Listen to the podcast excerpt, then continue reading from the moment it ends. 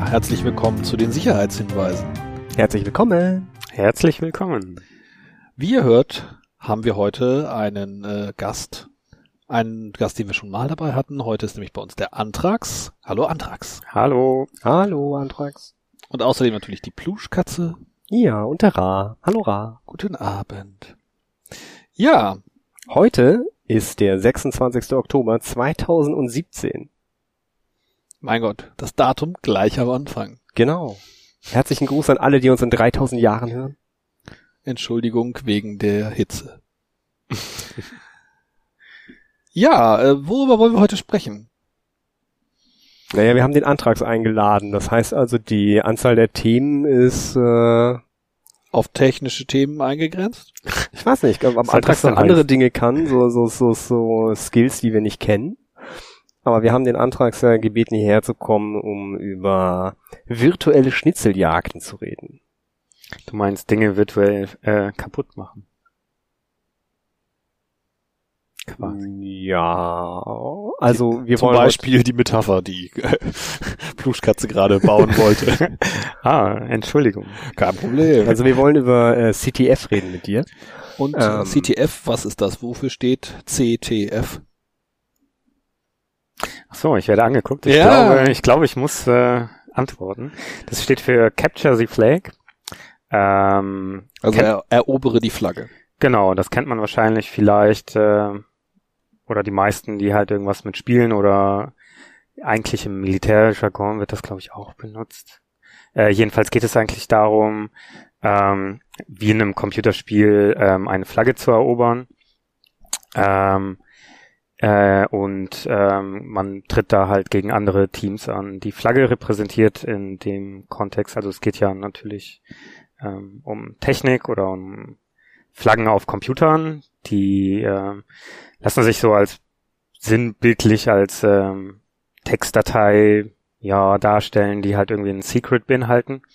Und äh, ähm, Ziel ist es halt, an dieses Secret zu kommen, ähm, was ohne Ausnutzung einer Sicherheitslücke nicht zu erreichen wäre. Ah, okay. Da kommen wir jetzt wieder zu dem, erstmal zu dem Thema zurück, wo wir angefangen haben. Wo haben wir denn? Was Ja, hat das- das Ganze überhaupt mit, wieso reden wir über CTF, über Capture the Flag? Was hat das mit Sicherheit zu tun? Ja, also äh, das war gerade das TLDR, das ist ja auch ganz gut, das zu haben ganz am Anfang. Das stimmt.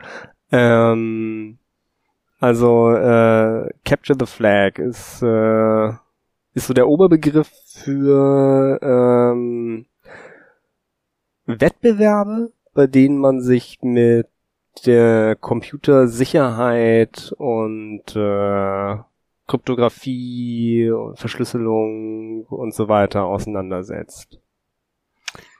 Ich Ja. sag jetzt mal die Wehrsportgruppe für den Cyber Warrior. es, sollte, Gänsehaut. es sollte jetzt auch böse klingen, Ja. aber ja. Also, ähm, ja, äh, wie beschreibt man denn das am besten, Antrags? Ähm, vom Ablauf her oder wie man sich das vorstellen kann. Ja, wie, wie man sich das vorstellen kann. Also nehmen wir jetzt mal an, ich habe da so gehört, dass ich, dass es hier so, dass, dass man so CTF machen kann und äh, habe allerdings nicht so viel Ahnung davon. Also ich habe hier meinen kleinen Laptop, auf dem läuft äh, Windows. XP. Sieben ist, glaube ich, gerade das veraltete Betriebssystem der Wahl. Ja, Windows 7 im 32-Bit-Modus und äh, finde das aber ganz faszinierend. Also nicht das Windows, sondern das CTF. Ja. Ähm, Weil da sitzen irgendwie so coole Leute, die starren immer ganz still auf so äh, grüne Schrift auf dem Bildschirm und freuen sich total, wenn die grüne Schrift sich halt auf bestimmte Art und Weise ändert. Und ähm, das machen wohl auch sehr viele und äh, Also genau, mach uns doch mal den Elevator Pitch. Also äh, ne, so verkauf mir jetzt CTF in drei Sätzen, warum ich es unbedingt machen will. Warum ist das ein tolles Hobby? es ist halt unheimlich abwechslungsreich. Man lernt dabei quasi fürs Leben. Und ähm, es fördert auch den Teamgeist meistens. Muss nicht, aber es macht tatsächlich meiner Meinung nach auch mehr Spaß, wenn man das in einem Team zusammenspielt. Okay, ich glaube, wir haben es immer noch nicht. Also es treffen sich so Leute in einem Raum. Ja. Und die machen gemeinsam etwas, einen gehen einem Hobby nach. Und was machen sie da genau? Sie sitzen vor Computern und tun was? Genau. Also ich kann ja jetzt noch mal ein bisschen ausführen und einfach erklären, was dieses Capture the Flag denn eigentlich Okay. ist und Ja. warum denn das etwas mit äh, IT-Sicherheit zu tun hat. Sehr gut. Ähm, wie anfangs kurz erwähnt, bezieht sich das hier bei der IT-Sicherheit ähm, darauf, dass die Flag klassisch ähm, ein Secret ist, an die du normalerweise nicht rankommen solltest. Also, Also es gibt Passwort. irgendwo eine geheime Datei genau, mit irgendwas drin. Eine Passwortdatenbank. sozusagen, ja. Mit Meistens Gesundheitsdaten. Mit Gesundheitsdaten. Wichtigen Gesundheitsdaten. Also de Ähm. facto ist es einfach eine Datei, da steht irgendein, irgendein Satz drin, irgendwas, was man nicht hätte erraten können. Genau, richtig. Und der Zweck ist, wenn man die an die Datei rangekommen ist, kann man beweisen, dass man das geschafft hat, indem man den Inhalt der Datei wiedergeben kann.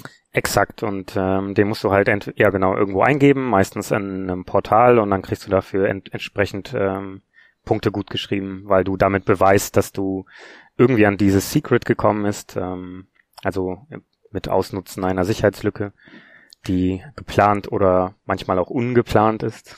Okay, also bei diesen Spielen gibt es dann, wenn ich so eine Flagge erobert habe, gibt es so eine Webseite und da kann ich dann äh, in ein Formular diesen Text eintragen, den ich in der Datei gelesen habe oder den da sonst irgendwie hinschicken und dann kriege ich kriege ich Punkte.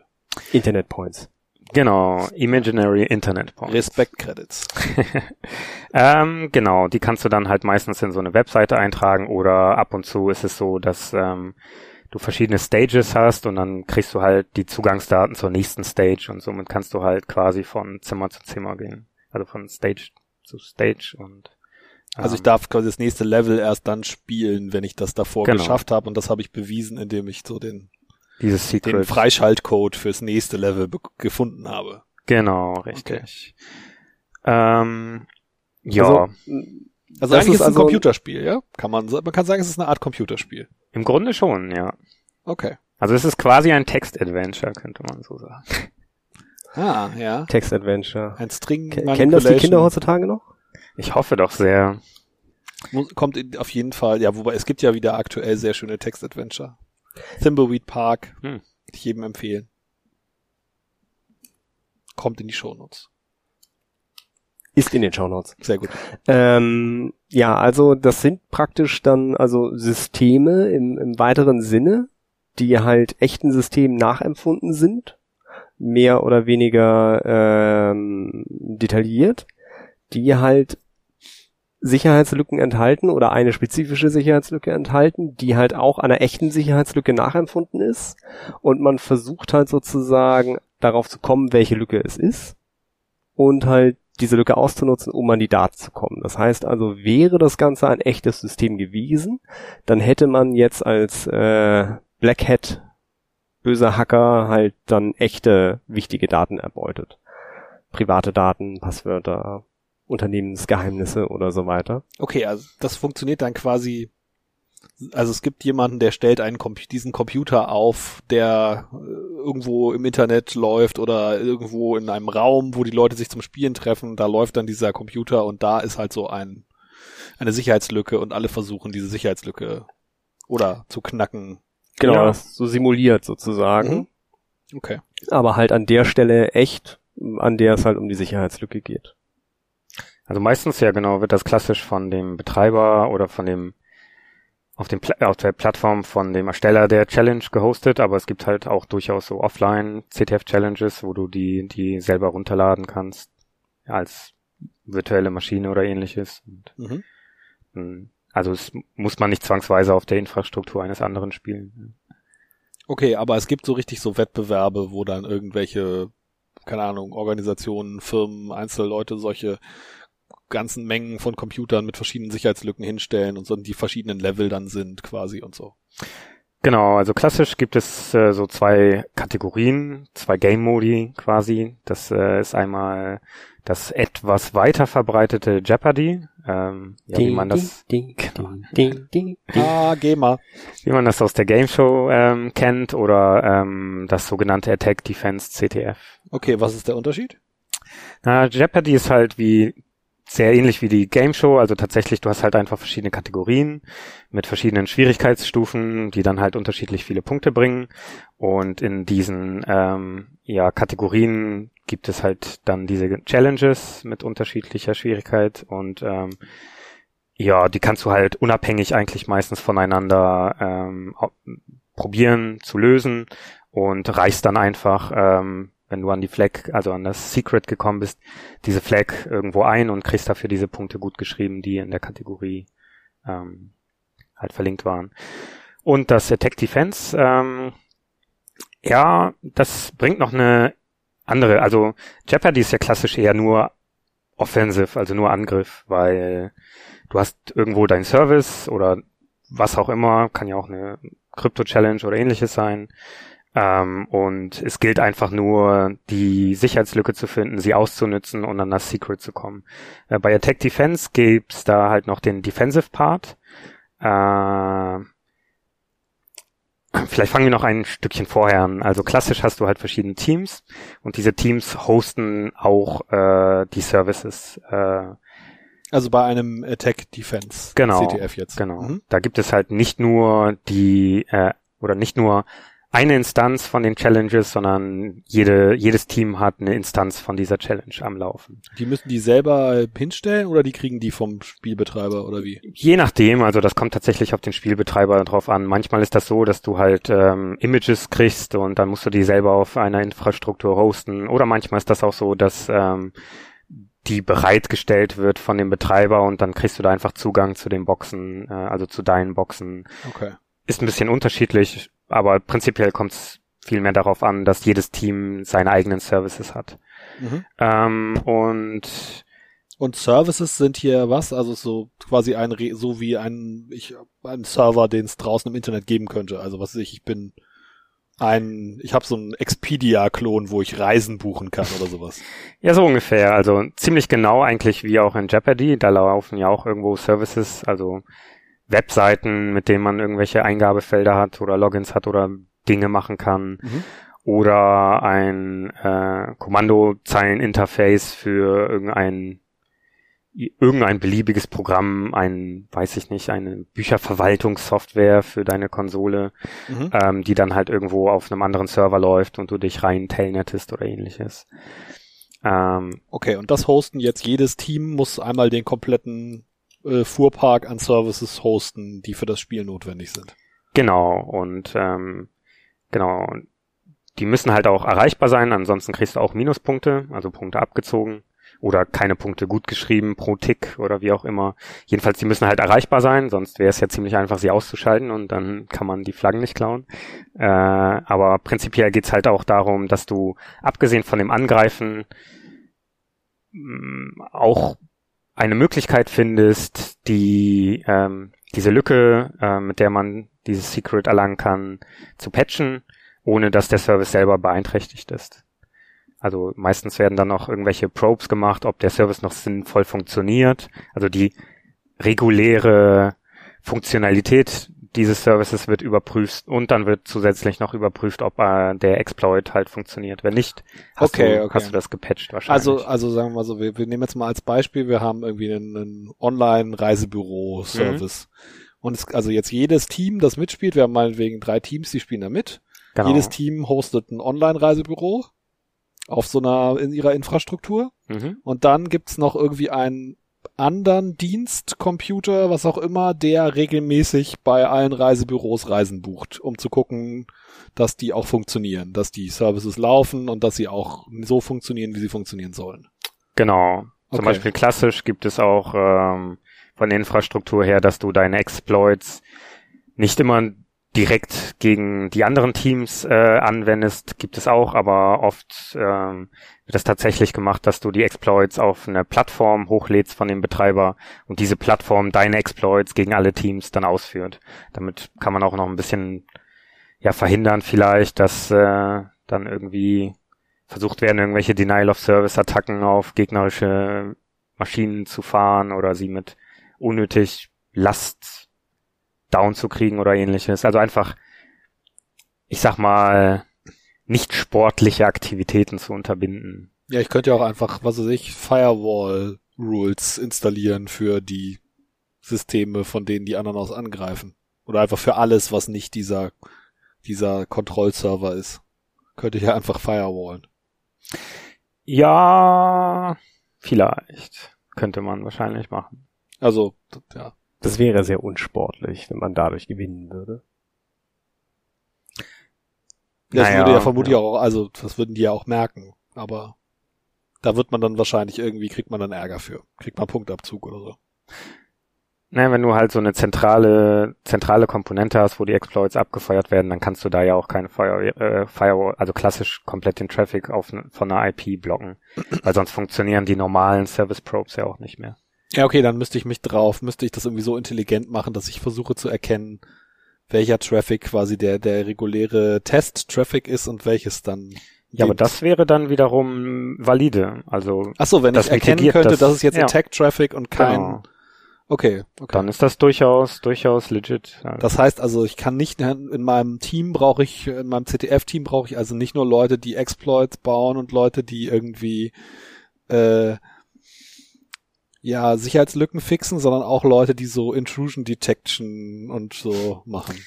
Kann tatsächlich äh, nicht schaden, genau. Also da wird auch äh, viel Netflow analysiert, also einfach Netzwerk-Traffic, den man mitschneidet, ähm, die auf diese Boxen, also auf diese Services, die man selber hostet, äh, reintrudeln und dann versucht anhand ähm, von Netzwerk-Traffic zum Beispiel auch Auffälligkeiten oder Angriffe oder ähnliches zu erkennen.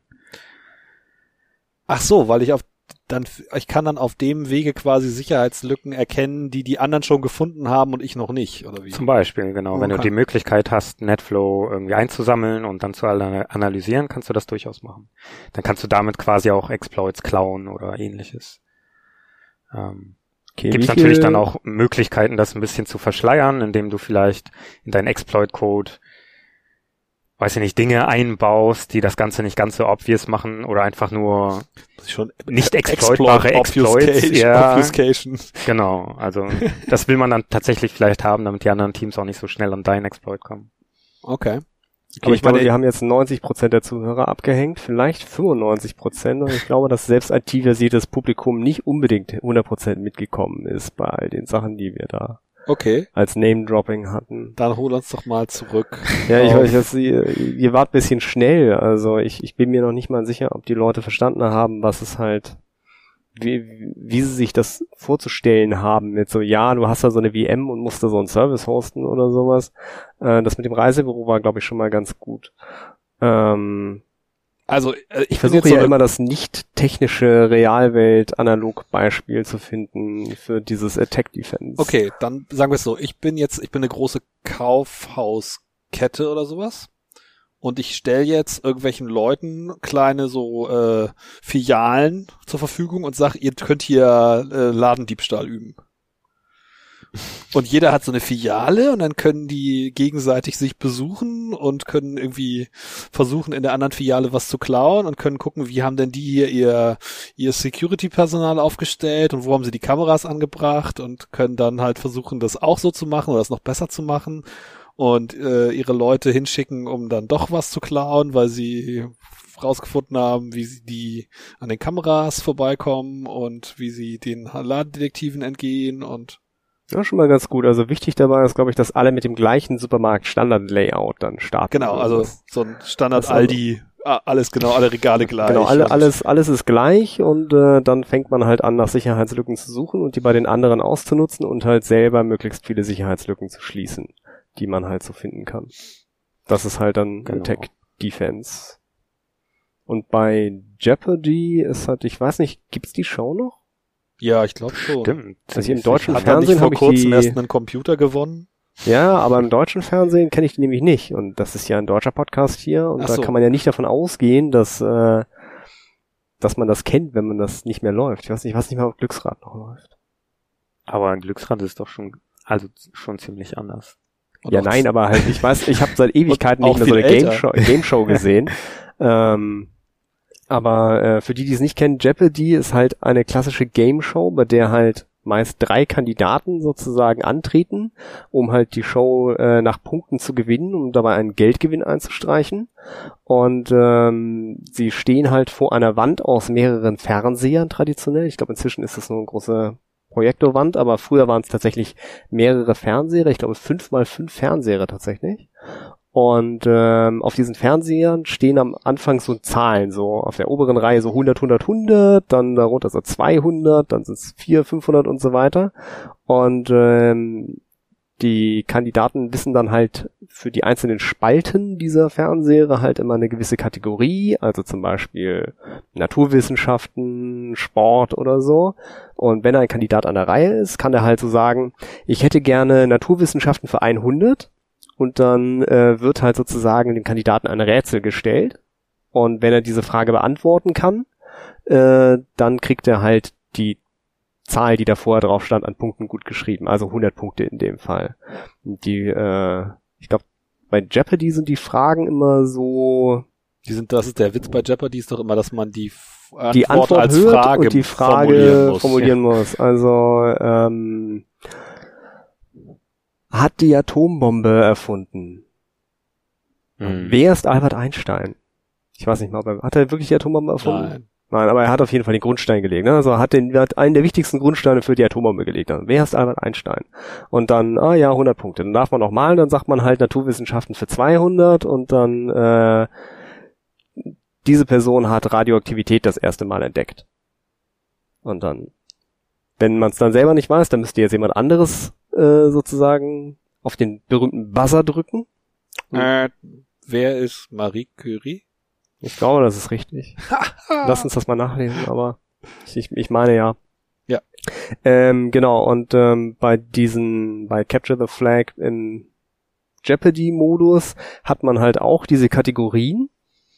Das ist, glaube ich, so ein wichtiger Punkt. Und äh, auch mit diesen Punkten versehen. Und nur die Kategorien sind dann halt nicht Naturwissenschaften und Sport und so weiter, sondern die sind halt ähm, Reverse Engineering, also äh, Softwareanalyse ohne Quellcode, ähm, Web, das heißt also Angreifen von äh, von Webseiten, Servern, ähm, Kryptographie und wenn man dann halt sagt so, oh, ich habe jetzt, ich möchte jetzt Kryptographie 100 machen, dann ist man jetzt in diesem Fall nicht mit zwei weiteren Kandidaten in der Game Show, sondern man lädt dann einfach äh, die das entsprechende Rätsel runter. Und bei Kryptographie ist das dann halt eventuell einfach nur eine verschlüsselte Datei und meistens ein Hinweis, wie man da versuchen kann, mit der Entschlüsselung äh, ranzugehen. Und dann versucht man sein Glück und wenn man halt die äh, Lösung gefunden hat, dann findet man halt die Flag, also die Flagge und die kann man dann wieder äh, eingeben auf der äh, Webseite, wo man die ursprüngliche Challenge heruntergeladen hat. Und dafür kriegt man dann die 100 Punkte. Hm, aber und, man hat quasi trotzdem die anderen Mitspieler, weil ja noch andere Leute das runterladen. Genau, und äh, da halt alle Teams sozusagen gleichzeitig äh, diese Challenges machen können, können dann halt auch mehrere Leute sich gleichzeitig am gleichen Rätsel versuchen. Und äh, relevant ist halt, wer die meisten Punkte macht und wer als erstes Challenges löst.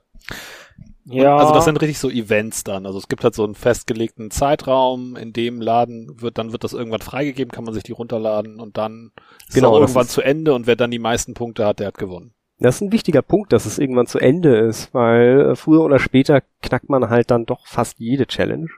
Aber die Kunst ist es halt dann unter Zeitdruck, das zu machen. Ich glaube, meistens sind es 48 Stunden. Ja, oft sind das 48 Stunden, manche sind auch nur 24 Stunden. Ähm, aber ja, zeitlich limitiert sind sie dann nur in dem Competitive Mode quasi, also in, im Wettbewerbsbereich. Es gibt ja durchaus auch, äh, ich nenne es einfach mal Offline-Challenges, also nicht Wettbewerbs-Challenges, die du halt permanent das ganze Jahr lang durchgehend machen kannst. Ach so, ich dachte, das wären quasi einfach nur so, so Übungen. Ja, aber das ist teilweise kein schon eigentliches CTF. Ja, nee, eigentlich, also klassisch gesehen nicht, aber praktisch gesehen eigentlich doch schon, weil die sind oft extrem identisch aufgebaut. Der einzige Unterschied ist nur, dass es kein aktives Wettbewerb ist, also was zum Beispiel zeitlich limitiert ist auf ein, zwei Tage, mhm. ähm, sondern man es einfach immer durchgehend spielen kann. Da packen wir auch ganz tolle Beispiele noch in die Show Notes. So Webseiten, wo man dann mal losspielen kann. Genau, genau. Aber da sollten wir vielleicht vorher nochmal da reden, wie man damit anfängt und sowas, wie man da vorgeht, dass wir halt so ein, so ein Kickstart geben, wie man da rangeht. Okay, also äh, so Analogie ist halt sozusagen der Time Constraint Teil, also der zeitlich begrenzte Teil ist dann halt so das aktuelle äh, Kreuzworträtsel im Spiegel oder so. Da kann man ja dann auch äh, so Einzelrätsel lösen und wenn man dann halt die richtigen Einzelrätsel löst, dann kriegt man so die Buchstaben für das Lösungswort und wenn man das dann innerhalb also der der einen Woche dann einschickt, dann kann man halt irgendwie ein Abo gewinnen. Oder, weiß ich nicht, ein, ein Blumenpott oder so. Ich weiß nicht. Meistens gibt's doch ein Radio oder so. Ich, ich kaufe so selten Printmedien, ich weiß es nicht mehr. Ich glaube, DAB-Radios sind total in jetzt. Egal. DAB-Radio. Anyway, und äh, dann gibt es halt noch äh, einfach Kreuzworträtsel, die Kreuzworträtsel sind. So, man kann so Kreuzworträtselhefte kaufen, da kann man dann meist nichts gewinnen, sondern da geht's einfach nur um den Spaß an der Sache oder um besser zu werden in Kreuzworträtseln, bei denen es dann doch mal äh, um die Zeit geht, in der man es löst. Das ist eigentlich ja ein sehr gute, sehr gutes Beispiel dafür. Also genau dafür nutzt man diese Nicht-Wettbewerbs-CTFs auch oft. Also abgesehen davon, dass sie sehr viel Spaß machen, aber ähm, man lernt halt auch sehr viel dadurch oder ähm, man übt halt auch und sammelt einfach Erfahrung und Routine, die man dann halt natürlich im Wettbewerb durchaus gebrauchen kann, weil man ähm, extrem stark zeitlich limitiert ist. Ja, also es ist auch tatsächlich wirklich so IT-Training im eigentlichen Sinne. Äh, also ich habe jedenfalls schon Jobausschreibungen gesehen, wo explizit irgendwie drin stand, so von wegen so, äh, ja, ta häufige Teilnahme an CTFs ein gern gesehenes äh, Einstellungskriterium oder so. Ja, das ist tatsächlich äh, gar nicht schlecht. Also ja, das sensibilisiert halt halt für Software Security. Also gerade so die klassischen Web-Challenges sind halt für Web-Developer durchaus relevant, weil halt da ganz oft so typische Fallstricke in den äh, Frameworks oder auch den verwendeten Sprachen ähm, halt aufgezeigt werden.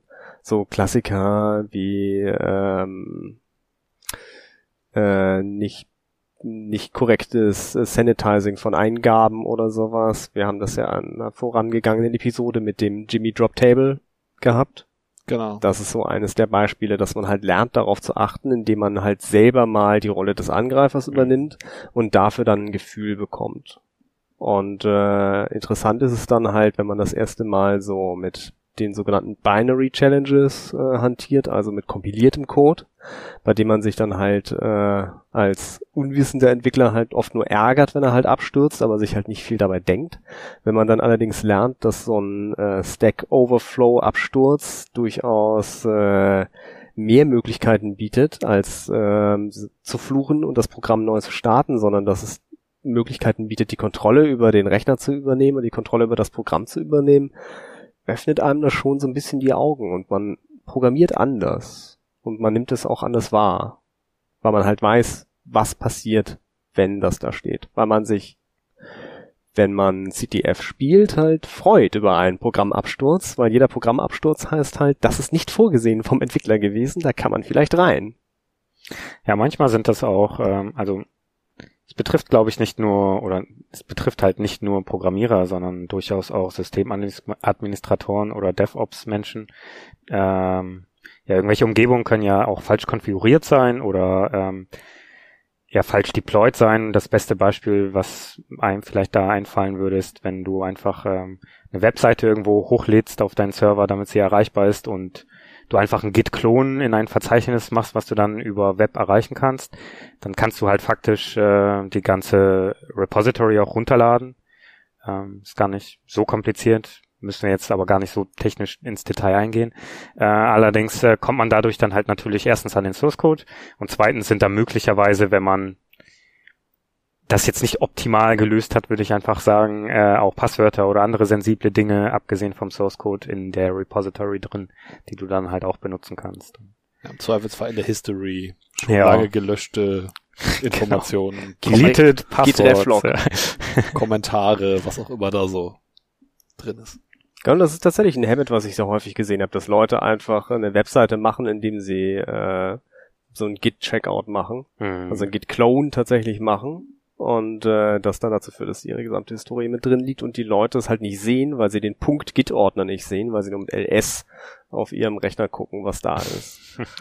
also ähm, wenn man Git-Clone macht, dann wird so ein verstecktes Verzeichnis erzeugt, ähm, achtet darauf, wenn ihr so äh, Tutorials wie kopiere diese Zeile in dein Terminalfenster, drücke Enter, dann kopiere diese Zeile in dein Terminalfenster, drücke Enter. Oh, du hast jetzt dein eigenes Blog.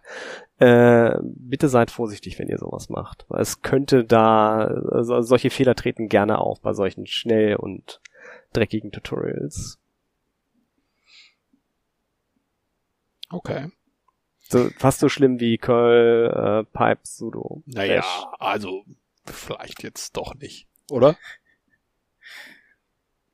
Ja, man sollte schon Also, weil ich wissen, meine, was man also- da eingibt. Du willst halt nicht direkt den Pfad, in dem du irgendwo, also wenn du jetzt äh, eine Software installierst und dir das aus Git ziehst, dann heißt das ja nicht, dass das direkt der über Web verfügbare Pfad ist. Wir wollen den Leuten jetzt ja nicht davor Angst machen, sich Software von Git runterzuladen. Nee, kann man GitHub sollte, runterzuladen, ne? man, man Also- sollte sich äh, aber trotzdem sensibilisieren darauf, dass, was man da tut. Weil es sieht so aus, als könnte man einfach so ein Verzeichnis damit kopieren und das wirkt ja auch sehr praktisch, wenn man das dann macht. Das stimmt. Und darauf wollte ich ja eigentlich auch anspielen, dass äh, man, also man muss kein Entwickler sein, damit man sich da für diese Thematik interessiert, sondern jeder, der vielleicht mit IT-Systemen arbeitet, äh, könnte durchaus nicht nur Spaß äh, an der Thematik finden, sondern halt auch praktisch Nutzen daraus ziehen, weil man halt äh, öfter in, in so security-sensitiven Bereichen Dinge tut, die man vielleicht gar nicht so wahr hat, dass sie tatsächlich auch Auswirkungen haben können. Und ich finde, so ein Git-Klon ist da halt das einfachste Beispiel. Du bist kein Entwickler, du ziehst dir nur irgendwo etwas runter, ähm, verstehst oder liest so ein Tutorial durch, verstehst, wie du da irgendwie deine Config-Datei mit Passwörtern versiehst, die committest du dann einfach da rein und dann liegt es aber irgendwo öffentlich erreichbar quasi und Ja. Hm. Hier werden geheime Informationen im Seitenkanal Nein, also das, was ich, was ich dem Andres gerade gezeigt habe, ist äh, als, als Beispiel für dieses äh, Copy-Paste und alles funktioniert, äh, ist tatsächlich die Node.js-Seite ja, von node.js.org ja, und die Installationsanweisung für den Download bzw. die Installation von Node.js über den Package Manager, was ja eigentlich eine gute Idee ist, wenn man so fertige Pakete hat. Und auch hier findet sich einfach die Zeile curl minus äh, s großes L https some URL some file pipe sudo minus großes E bash minus. Ja. Das heißt also, was da gesagt wird, ist, Lad von dieser Webseite was runter und vertraue dem, was da kommt. Ver ver vertraue blind, was auch immer in dieser Datei steht, äh, ohne irgendwelche sonstige Kontrolle und führe es direkt als Administrator und Nutzer auf deinem Gerät aus. Also es geht halt tatsächlich noch schlimmer, weil in dem Fall haben wir wenigstens noch TLS dazwischen. Das heißt, es muss Das kleine S beim HTTP. Ja. genau das HTTPS.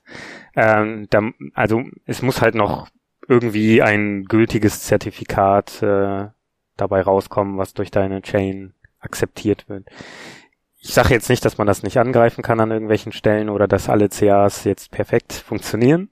Oder dass Ähm. jeder größere Actor einfach eine eigene CR hat. Ja, zum Beispiel.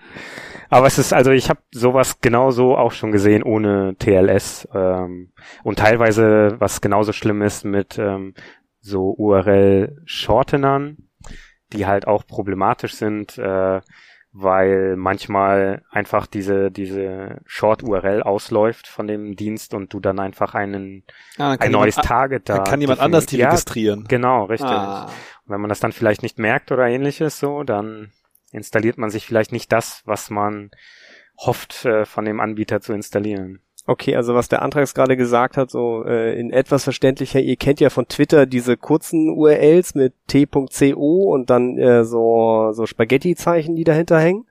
Ähm, wenn halt man da dann auch noch dieses Pipe Bash hinterhängt, dann kann man sich überhaupt nicht mehr sicher sein, was da äh, sozusagen am Ende rankommt. Also so für Installationsanweisungen fürchtet euch vor URL-Shortenern, wenn es halt so um das Installieren von wichtigen Sachen und vielleicht auch von unwichtigen Sachen geht. Ja, es ist für ganz viele Sachen echt der Standard-Installationspfad. Also ich glaube auch für Brew, den Packet Manager, den Alternativen auf dem Mac, ist es auch so, macht man, soll man es auch so installieren und alle und vor allen Dingen, das Schlimme ist ja auch noch, du kannst dir ja noch nicht mal, also wenn du jetzt sagst, ja, dann musst du dir das halt erstmal runterladen, vorher in eine Datei rein, reinspeichern, dir das angucken, was das tut und das verstehen, was das tut und so weiter. Das ist ja auch gut. Aber tatsächlich kann, es gibt sogar so Angriffsszenarien, wo du, wo dann der Webserver, von dem du das runterlädst, irgendwie noch erkennen kann, ob du das gerade in einen Bash reinpipest oder in eine Datei speicherst Mhm. und dir dann anderen, anderen Code ausliefert. Also wirklich fiese. Nummer. Außerdem manche von diesen Install-Skripten, also naja, man ist schon mehr als nur zehn Minuten damit beschäftigt, diese durchzulesen. Ja, das ist also, echt Die heftig. sind schon ein paar Ah, tausend Zeilen lang manchmal. Ja, die sind ja auch dann einige. für alle 12 Millionen Environments, die es Mhm. möglicherweise da draußen gibt. Also weil es ja klar, dass ich die Software jeden Tag auf Solaris und HPUX installieren will.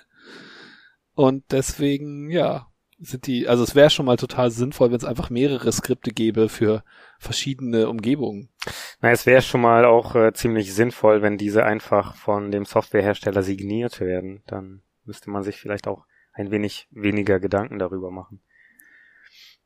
Okay, also dass ich quasi das runterladen kann und dann checken, ob die ob Signatur es mit einer ist. gültigen Signatur versehen ist Genau. und Dann fragt sich, dann fragt man sich immer noch, wie kommt man denn an ähm, an den Fingerprint, also an welch, welcher Public Key gehört denn jetzt wirklich diesem Hersteller? ja. Weil wenn die Webseite, über die diese Information bereitgestellt wird, den Fingerprint von dem Hersteller hat, ja klar. also Wenn ich schon die Datei Dann- kompromittieren kann, genau. kann ich auch den anderen Hash, der da auf der Seite steht, kompromittieren. Korrekt. Deswegen muss man schon irgendwie auch zusehen, dass man noch irgendwie einen Trust Pass äh, zu, zu ähm, diesem Public Key aufbaut über eine andere Seite oder über ja mögen halt auch viele Kritiker geben, aber das sogenannte Web of Trust.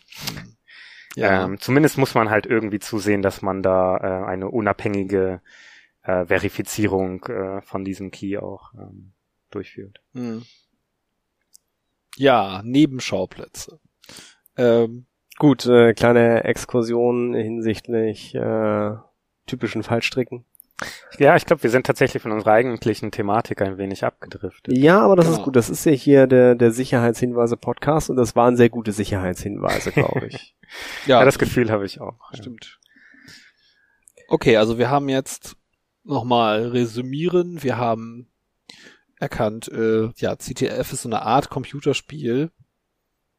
Und es gibt verschiedene Spielmodi, Computerrätselspiel. ein Computerrätselspiel, ja, ein Text-Adventure mit Sudoku für Interess- Hacker. Mit interessantem Text.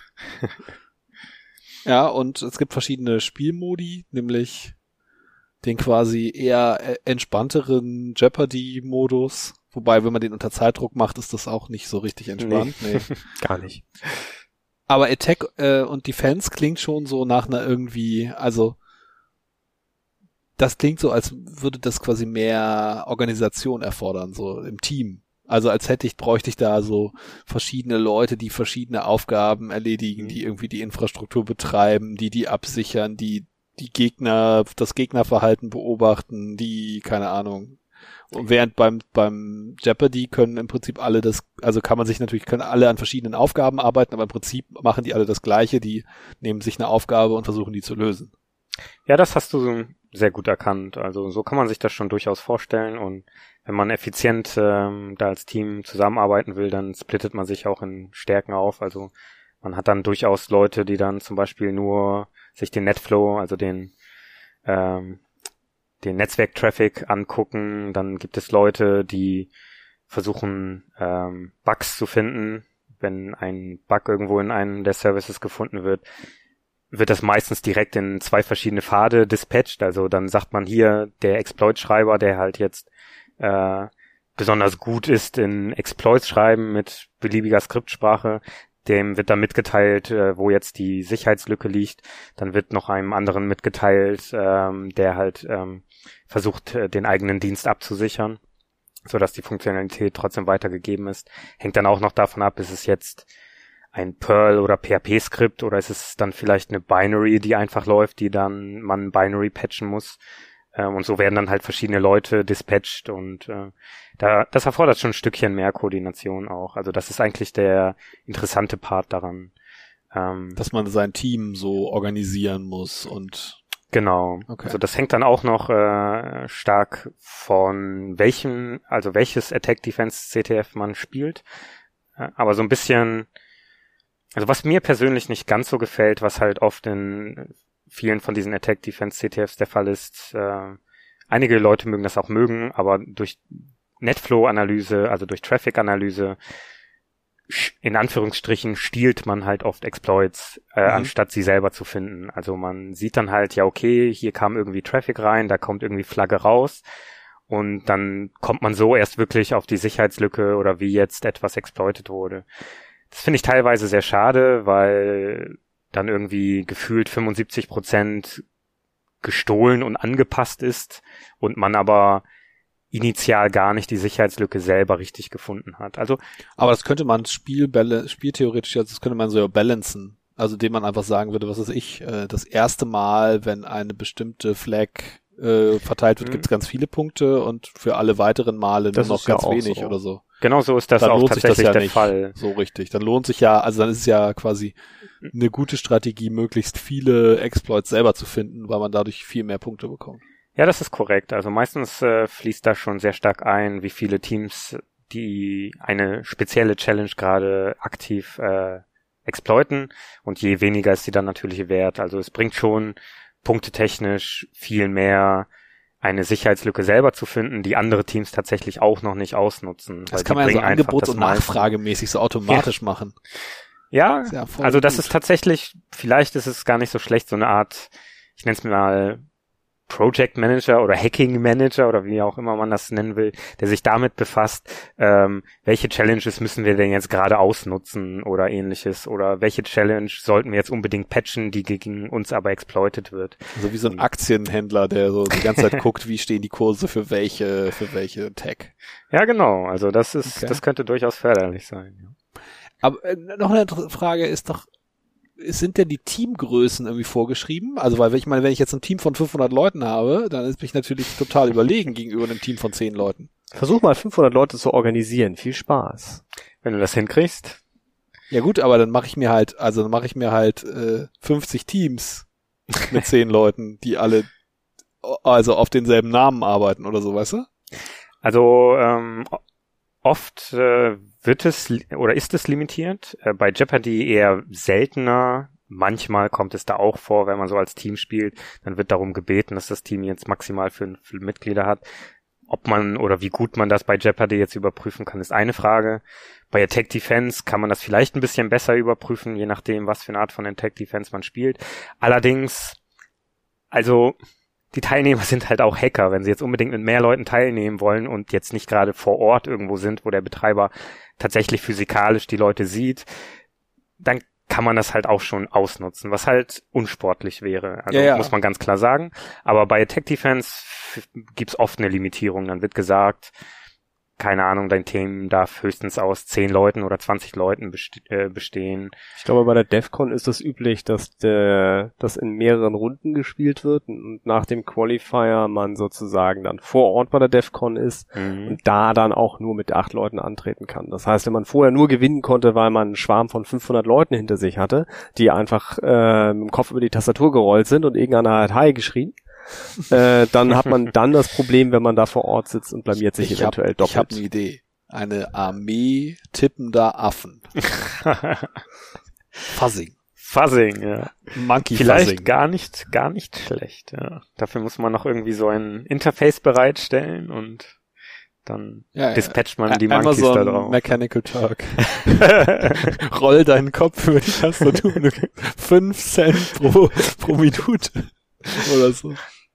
Ja, aber das haben wir vielleicht auch gar nicht angesprochen. Also das war auch schon ähm, ein, ein, eine ja, ganz nette oder ganz gute Anmerkung, dass oft bei den, auch bei Jeopardy und auch bei Attack Defense ähm, gibt es Qualifier, die meistens einfach online stattfinden. Da kann man sich dann von zu Hause oder von einem Hackerspace oder von der Uni aus äh, zusammentun und äh, daran teilnehmen.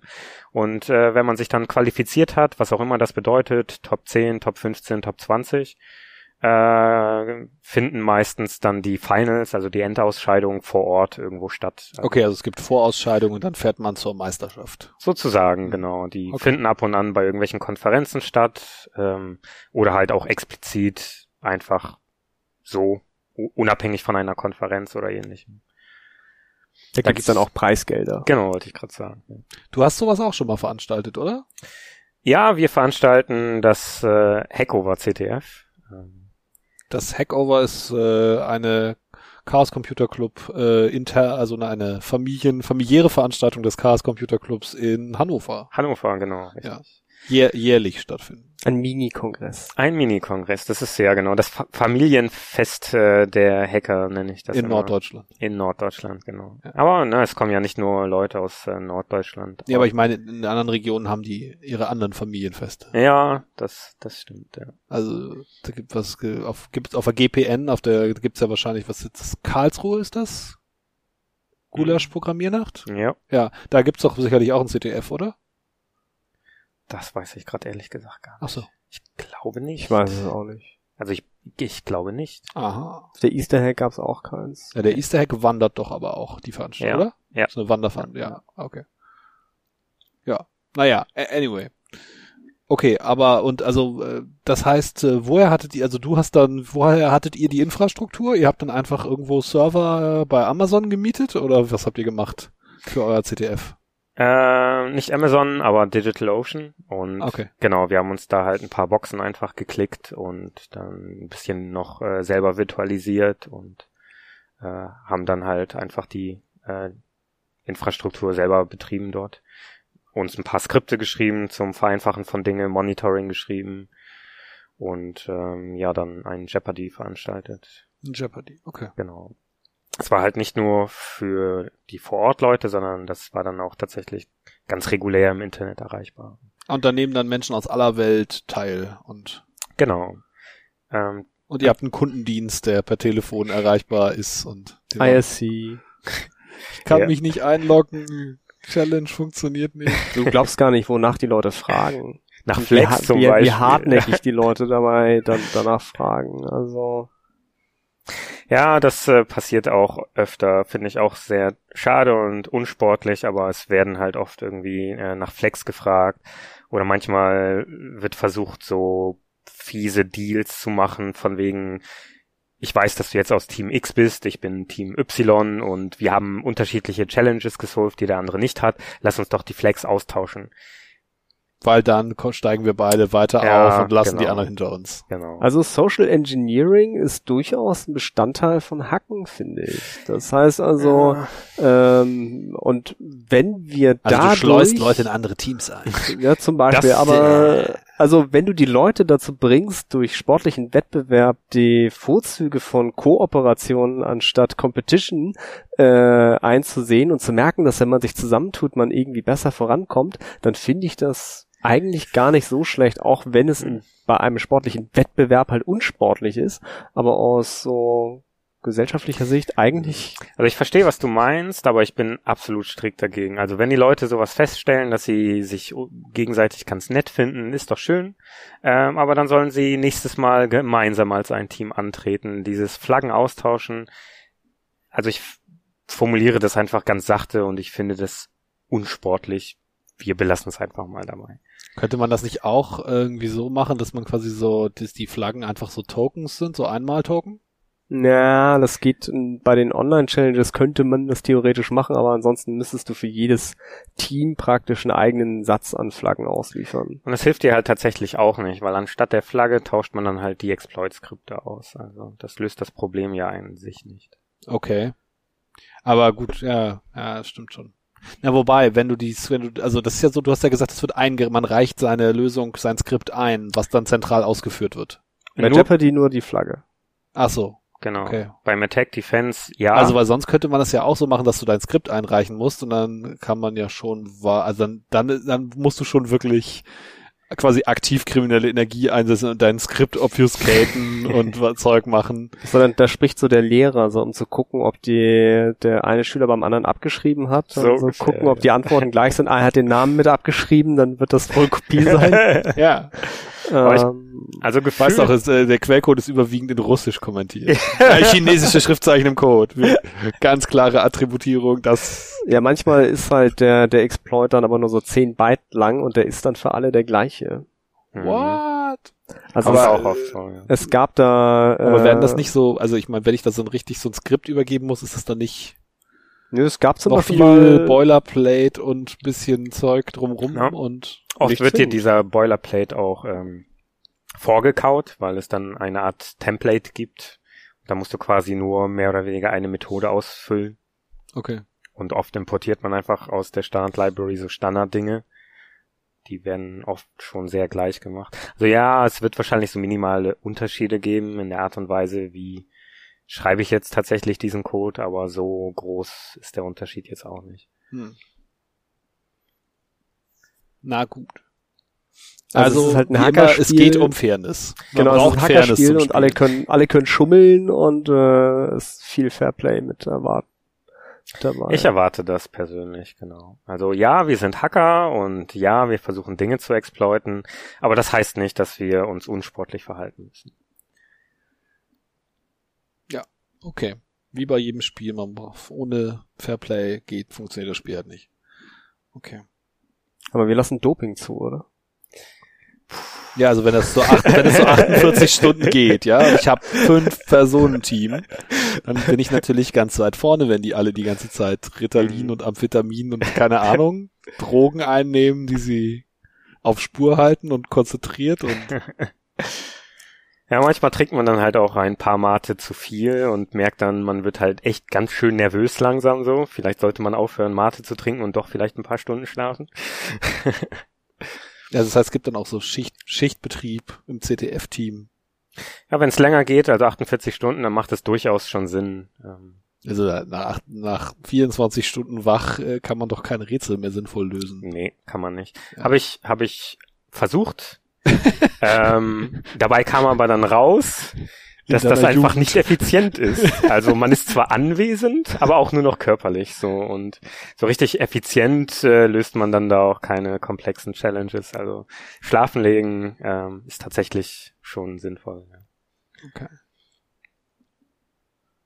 Ja, dann kann man ja vielleicht auch größere Teams haben und immer nur quasi Rotieren. nur fünf Leute auf dem Feld. da weiß ich jetzt gar nicht, wie die Regeln strikt wären. Ähm, ja, natürlich fragt man sich da, ob man das dann auch sinnvoll überprüfen kann, wenn es jetzt nicht on-site ist, aber ich glaube, ich glaube, es heißt meistens einfach nur fünf Mitglieder, also Entitäten. Das heißt jetzt nicht parallel, dass man die durchrotieren kann, sondern eigentlich nur N-Entitäten. Okay. Aber bei den Jeopardies oder auch bei einigen Attack Defense ist das einfach überhaupt nicht äh, limitiert. Also da kann man dann tatsächlich eine Armada an Affen quasi draufhauen. Man merkt dann schnell, dass Numbers nicht unbedingt entscheidend sind, um zu gewinnen. Das stimmt, ja. Naja, das ist also, sowas skaliert halt nicht gut. Ja, irgendwann bei so einem Team von 30 Leuten merkst du dann, dass irgendwie fünf Leute an der gleichen Challenge unabhängig voneinander arbeiten oder so. Mhm. Und ähm, Oder ähm, ein anderer Subteil des Teams an einer Challenge arbeitet, die man bereich, bereits erfolgreich eingelöst hat. Okay. Das hatten wir sogar schon in kleineren Teams. Also da waren wir unter zehn Leute, aber irgendwie hat man dann teilweise doch nicht gut genug miteinander geredet und Auch nicht genug geschlafen. genau, und dann hörte man nur mit einem Ohr mit so, aber Moment, die reden doch über eine Challenge, die kennst du doch. Und dann hörst du kurz zu und dann merkst du, dass es eine Challenge ist, die du irgendwie kurz vorher eingereicht hast. So, Moment, Leute, vielleicht sollten wir uns unterhalten. Also Kommunikation ist auch wichtig. Ja. vor allem bei so Rätseln, da tunnelt man ja ganz gerne. Das äh, kennt man so, wenn man, Man so tunnelt? Was? Ja, wenn du so ein, äh, also ich, das, das Rubiks-Würfel-Syndrom, also wenn, wenn du so einen Rubiks-Würfel sozusagen in die Hand nimmst und fängst an daran noch irgendwie rumzudrehen oder sowas, Ach so. dann, jetzt. dann, Mhm. dann äh, Du graut sozusagen die Welt um dich herum aus und dann äh, tunnelst du und da kriegst du das eventuell nicht mit, dass jemand neben dir sitzt und sagt so, du hier, ich habe ihn schon gelöst, wir, wir können das andere machen, wir können jetzt das Sudoku lösen und du bist halt immer noch dabei und hast halt in deinem Kopf so, ja okay, jetzt äh, rechts, rechts, rechts, äh, oben, unten, links, äh, minus rechts, minus rechts und dann plötzlich so klick, was? Wie schon gelöst? Ach Mist. Hm.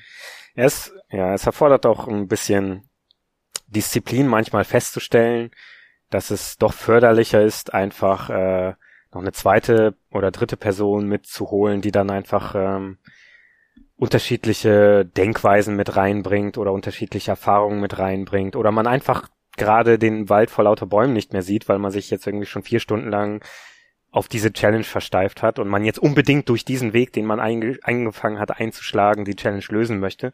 Und das äh, Also das kann man auch, äh, man kann man als Ermutigung für Einsteiger sehen. Man kann auch total hilfreich sein, indem man einfach der nützliche Idiot ist, der die dummen Fragen stellt. so Rubber Ducking mäßig. Ja, ja. Das also darf man nicht unterschätzen tatsächlich, genau. Rubber Ducking steht in den Show Notes. Sehr gut. Super. Die Zuhörer merken, dass wir dieses Mal nebenbei schon uns schreiben. Wir haben nämlich ein äh, wieder mal ein verändertes Recording-Setup. Dieses Mal sind Sofas involviert. Das ist äh, immense Verbesserung. Ja, der Ra kam heute nämlich früher und hat das schon alles so zurechtgerückt und äh, Antrax und ich mussten uns nur einfach ganz entspannt fallen lassen. Und äh, wir haben das erste Mal genug Platz, um unsere Lappys auf dem Schoß zu haben und trotzdem bequem zu sitzen. Nicht so wie im Turmzimmer. Stimmt, aber das Audio war trotzdem ganz gut. Jetzt können wir auch an den Punkt kommen, wo wir endlich die ganzen Insider-Witze auspacken, die wir seit Wochen über den Antrags machen, der nie die Sendung nachhört. Ja, ich ja, ich schäme mich auch ein wenig dafür. Also wir haben schon mehrere Challenges an dich ausgesprochen für Mhm. Dinge, die du tun sollst und dafür irgendwas Okay. bekommst und oh, echt? hast du alles nicht Mist, gehört. Ich werde die Hausaufgaben nachmachen und in der nächsten Folge, in der ich teilnehme, werde ich dann auf jeden Fall darauf zurückkommen. Er will jetzt acht Episoden nachhören. Ah nee, sie- sieben, sieben Episoden nee, nach. s- sech, sind das Also ein paar auf sech- jeden Fall. Sechs, Vielleicht sechs, ja. sechs. Also ich habe tatsächlich auch noch eine gehört. Ihr habt's jetzt alle gehört. Der Antrax hat es selber gesagt, dass er den Mhm. Podcast jetzt hören wird. Ich habe mich jetzt drauf committed. Ja. Okay. Bis zur nächsten Episode, wo wir dich einladen. äh, ja. Tja, ja. Gut. Ähm, Ja, was, worüber haben wir nicht gesprochen bezüglich CTFs? Da gibt's doch bestimmt einiges. Was, Ja, also was eventuell ganz nett wäre, wäre halt so äh, zu sagen so, hey, falls äh, unseren Zuhörern das gerade ganz ganz spannend vorkommt, während sie das hier hören, wie sie denn so damit anfangen können. oh ja, das, da kann ich, ich habe ja auch, also ich habe ja zwar noch nie bei so CTFs mitgemacht, aber ich habe schon mal diese nicht so ganz echten CTFs auf so, so Webseiten und so. Mhm. Das habe ich schon mal gemacht, äh, auf dieser, auf dieser Webseite, dieser einen. Diese Webseite. overthewire.org. Da gibt's eine ganze Reihe von, ja, so äh, Spielen mit äh, interessanten Namen und da gibt's dann halt mehrere Level und man kann also sich ein, also es gibt auch so eine empfohlene Reihenfolge, in der man die spielen kann. Es fängt, Mhm. glaube ich, mit so ganz generell, wie benutze ich ein Unix-System an und wie benutze ich so Standard-Systemkommandos. Wenn man sich ein bisschen auskennt, ist es relativ leicht. Mhm. Und dann kommt irgendwie so das nächste, so Web, und da kann man dann ein bisschen Webseiten exploiten lernen. Und es wird dann halt relativ schnell, relativ schwer. Also ich weiß, ich glaube, ich habe drei oder vier durchgespielt. Drei, glaube ich, habe ich durchgespielt und bei dem vierten war es dann so, dass ich dann irgendwann alleine nicht mehr weiterkam und das Gefühl hatte, okay, jetzt brauche ich Hilfe. Ja, dann schau doch mal mittwochs vorbei. Ja, genau. Antrax da sagt jetzt, dass wir mittwochs immer hier im Hamburger Clubraum sitzen und CTF-Training haben. Das ist korrekt. da hängt dann so ein Sandsack in der Mitte vom Raum und alle haben Handtücher dabei und Co Das ist ah, Training. warst du doch da? ja, ja, ich war schon ein paar Mal da, aber Nee, wir treffen uns dann hier tatsächlich in den Räumen und ähm, bilden so kleine Subgruppen, je nach äh, Interessensgebiet gerade und dann werden verschiedene Challenges gehackt oder ausgetauscht und manchmal, wenn man halt einfach überhaupt nicht mehr selber weiterkommt, kann man auch äh, sich Hilfe holen oder Leute fragen nach einem Tipp oder eine, eine, äh, eine Weisung in eine bestimmte Richtung. Genau, Weisung in eine bestimmte Richtung. Das ist ja das, was viele von den Anfängern mich immer fragen. Also äh, lassen wir jetzt mal die, äh, wie benutze ich ein Unix-System Sache außen vor. Gehen wir davon aus, dass die Leute so ein ganz klein bisschen Ahnung davon haben, wie sie ihren Computer benutzen können und äh, schauen sich jetzt zum Beispiel so, ein, so eine Web-Challenge an. Also die kriegen halt eine, eine Webseite, auf der steht halt so, hallo, ich bin eine Webseite, die man hacken kann äh, hier kannst du, kannst du so Dinge eingeben und hier ist ein Knopf, auf den du drücken kannst. Und dann gucken die mich halt mit großen Augen an und sagen halt, so, was mache ich jetzt? Wie gehe ich vor? Wie, wie greife ich an? Ja, also das, was man sehr oft äh, hört und ähm, ich weiß nicht genau, woran das liegt. Vielleicht, wenn man noch nicht selber so viel Erfahrung in dem Bereich hat, dann denkt man, man schmeißt da einfach irgendwie die drei bekannten großen Software-Dinge drauf und dann löst sich das von alleine. Dann heißt es meistens, ja, ich habe jetzt hier so ein Metasploit, wie hacke ich denn jetzt? ähm, also Metasploit ist ein Framework für Penetration-Tester, womit man quasi so, wenn man weiß, was man tut, äh, ja, so, äh, andere Systeme angreifen kann. Aber ja, genau. für, für CTFs ist das eher, also da es bei CTFs ja eigentlich nicht um Standardsoftware mit bekannten Sicherheitslücken geht, sondern quasi um speziell gebaute Software, die dazu, die ex, wo extra Sicherheitslücken eingebaut wurden, ganz spezielle, die quasi so lehrbuchartig sind. Dadurch äh, hilft einem da ein Metasploit eigentlich nicht, also zumindest mit den ganzen Exploiting-Funktionen gar nicht viel weiter, vermutlich. Ja, manchmal schon, äh, aber halt. Aber das sind dann eher so diese Utility-Funktionen, die dieses Framework genau, hat, sowas, genau. wo du so, was, keine Ahnung, Fuzzer oder so, halt so Software hat, die dir helfen soll beim genau, Erkunden also der Systeme und so. Genau, meistens hilf, helfen dir da eher die Utilities. Ja. An der Stelle ist es, glaube ich, vielleicht auch ganz interessant, äh, an die Exploiting oder Exploitation Folge zu verweisen. ja, wir müssen irgendwann auch mal eine, eine, wahrscheinlich eine Folge komplett mal über Metasploit oder so machen. Mit jemandem, der sich mit sowas gut auskennt. Das kann man mal machen. Antrags, kennst du dich damit aus? Ich kenne mich damit aus. Dann machen wir die Folge mit dir. Schon wieder. oh je. Tja, bis dahin musst du alle deine Hausaufgaben nachgemacht haben. ähm, ja, genau. Also ähm, was es, glaube ich, am Anfang zu verstehen oder auch zu vermitteln ist, wenn man jetzt eher so der Mentor ist, ist, ähm, dass man einfach sehr viel Eigeninitiative entwickeln muss. Also es man ist nicht so, dass du jetzt irgendwie eine Software irgendwo draufschmeißt und dann fällt da eine Flag raus, sondern man muss sich anfangen mit der Technologie, die eingesetzt wird, auseinanderzusetzen. Es ist einfach auch sehr viel Analyse. Also oft ist es einfach durch die Erfahrung natürlich bist du einfach schneller, weil du weißt, wo fallen Dinge meistens am schnellsten auseinander äh, oder wo sind mit gewissen Technologien, zum Beispiel im Webbereich, wenn du jetzt PHP-Software siehst, die du an der Pfeilendung schon entdeckst oder ähnliches, dann weißt du, in welche Richtung du gucken musst. Aber prinzipiell geht es eher darum, ähm, die Komponenten einer Technologie zu analysieren und äh, dadurch äh, dann halt Probleme festzustellen. Ja, ja, aber warte mal, aber wie gesagt, das, das, äh, ich kenne das und die Leute, denen du das erzählst, die kommen dann trotzdem zu mir und sagen, und wie fange ich jetzt an? Aber also die Analogie wäre ja, ich mir gibt jemand so, so, einen, so einen Apparat und äh, und ich soll jetzt rausfinden, wie der funktioniert. Dann mach, versuche ich erstmal den Deckel aufzumachen und da reinzugucken und dann schüttel ich den mal und horch mal, wie es sich so anhört und dann Ge genau. Und das mache ich bei einer Webseite halt auch. Genau, und dann schüttelst du dein Notebook. Ja, okay, also dann mache ich, also, also äh, gucke ich mir erstmal den Source Code der Webseite an. Nee, der, das erste, was du eigentlich also tun solltest, wenn du halt so eine Webseite hast, wo man Dinge eingeben kann, ja. ist was eingeben und den Knopf drücken. Ja. Also das ist nämlich das erste, was du tun willst, ist halt zu gucken, was passiert, wenn man es so benutzt, wie also, es gedacht genau, ist. Also erstmal die Funktionalität an sich rausfinden. Genau. Das heißt also, wenn ihr ein Passwortfeld gebt, seht, dann gebt da mal ein Passwort ein und drückt auf Login oder was auch immer auf dem Button steht und guckt, ob dann was angezeigt wird.